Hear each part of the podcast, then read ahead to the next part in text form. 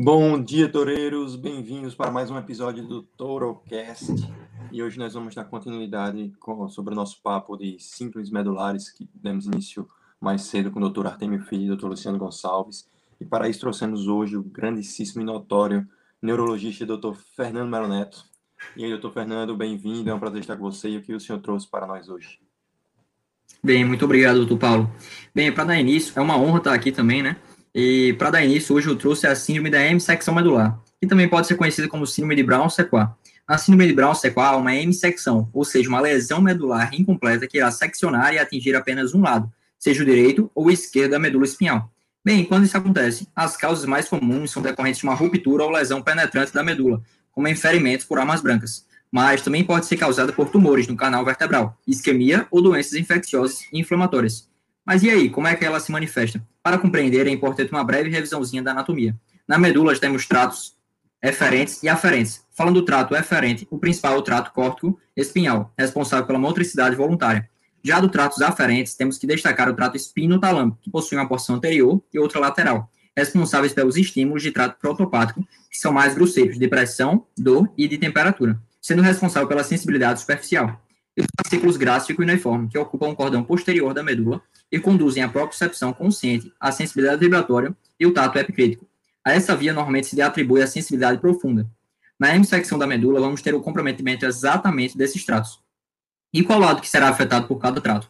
O trato córtico-espinhal, responsável pela motricidade, se cruza na decussação das pirâmides, na altura do bulbo. Desse modo, ele se cruza antes de entrar na medula. A clínica, então, é ipsilateral à lesão medular. No caso do espino talâmico, ele se cruza em sua trajetória na comissura branca, logo quando entra na medula. Com isso, não consegue transmitir as informações do lado contralateral ao lado seccionado. Por fim, os fascículos grácil e cuneiforme não cruzam seu trajeto pelo cordão posterior, prejudicando o lado ipsilateral à lesão.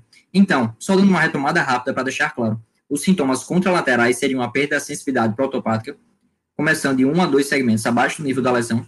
Já os sintomas ipsilaterais podem ser a perda da sensibilidade epicrítica, vibração e toque fino, perda da propriocepção, paralisia espástica, com aparecimento do sinal de Babinski, que é um indicativo da lesão piramidal que ocorre, e pode também ter a perda do componente simpático, levando à vasodilatação inicial, que pode evoluir com hiperemia e cianose da pele.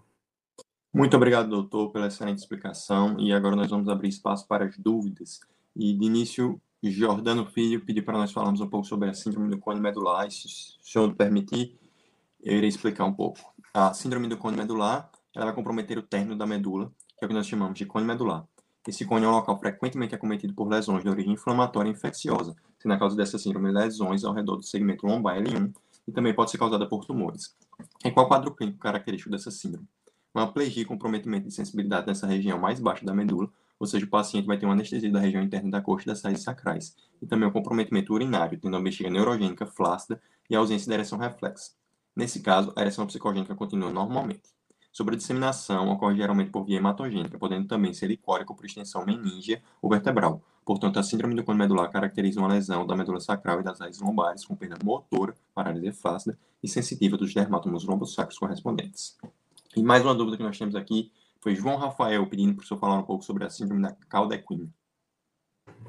Com certeza, muito obrigado, doutor Paulo. A síndrome da caldequina ou hipuropatia ocorre quando o feixe de nervos que se estende da parte inferior da medula espinhal, isto é, desde L3 até S5, é comprimido ou danificado. As manifestações clínicas dessa síndrome são caracterizadas por radiculalgias que se iniciam na região lombosacra e se propagam para regiões perineal e membros inferiores. Paraplegia flácida com arreflexia dos aquileus e patelares. Deve-se sensitivo dos membros que se estende ao períneo. Os pacientes podem perder a sensibilidade nas nádegas, na área genital, na bexiga e no reto, área do corpo que tocaria uma célula, chamada anestesia em célula.